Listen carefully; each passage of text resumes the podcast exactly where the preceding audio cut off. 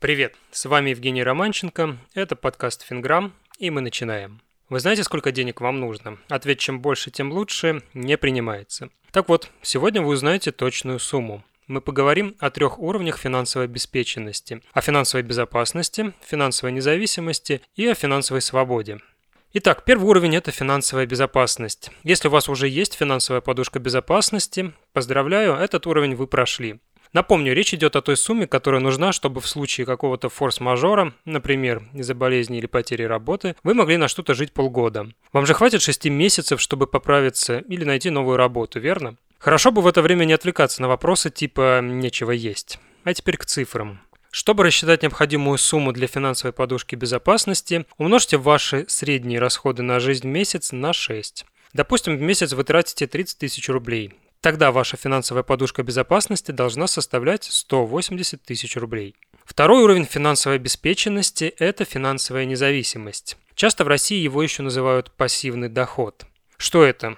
Это деньги, с которых вы получаете проценты, покрывающие ежемесячные траты. Например, вы когда-то открыли вклад в банке на 3 миллиона рублей, и каждый месяц банк выплачивает вам 30 тысяч рублей, на которые можно жить. Или может быть это квартира, которую вы сдаете за 30 тысяч рублей в месяц. Разумеется, в этих расчетах я не учитываю инфляцию и амортизацию. Если у вас что-то такое есть, ваш актив или активы работают на вас, а вы можете вовсе не работать. Но у вас при этом будет какая-то небольшая доступная для трат сумма. Вы теперь независимый человек, можете жить на проценты. Считается, что вы финансово независимы, если у вас есть некий капитал или актив стоимостью в 150 ваших ежемесячных расходов. То есть в нашем случае, когда нужно 30 тысяч рублей для жизни ежемесячно, у вас должно быть 4,5 миллиона рублей. Переходим к заключительному третьему уровню финансовой обеспеченности – финансовой свободе. Это те же самые вклады, квартиры и другие активы, но они приносят не минимальный доход для выживания, а тот, который вы хотели бы иметь в месяц. Сколько вам нужно, чтобы ни в чем себе не отказывать и закрыть финансовый вопрос? 100 тысяч рублей в месяц хватит?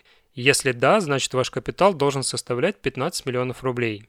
Всего 15 миллионов рублей, и вы финансово свободны. Можете делать все, что угодно. Конечно, в этих расчетах мы не учитываем, что ваши запросы могут поменяться. А еще могут поменяться проценты по вкладу, цена аренды квартиры, инфляция и так далее. То, что нужно сделать сейчас, понять суть и запомнить магическое число – 150. И не пугайтесь этих цифр, это только на первый взгляд огромные суммы. Если разбить цель на шаги, все будет не так страшно. Главное, начните создавать этот капитал, пусть и с малых сумм. Это заключительный выпуск 2019 года. Мой проект про финансы, так что пожелания будут соответствующими. Даже хватит одного. Желаю вам достичь финансовой свободы как можно быстрее. На сегодня мы закончим. Обязательно заходите на сайт проекта fingram.me, там много интересного. И подпишитесь на подкаст, чтобы ничего не пропустить. А если слушаете меня в Apple Podcasts, пожалуйста, поставьте оценку и оставьте отзыв. Для меня это лучшая благодарность. Удачи в финансах и встретимся в новом году.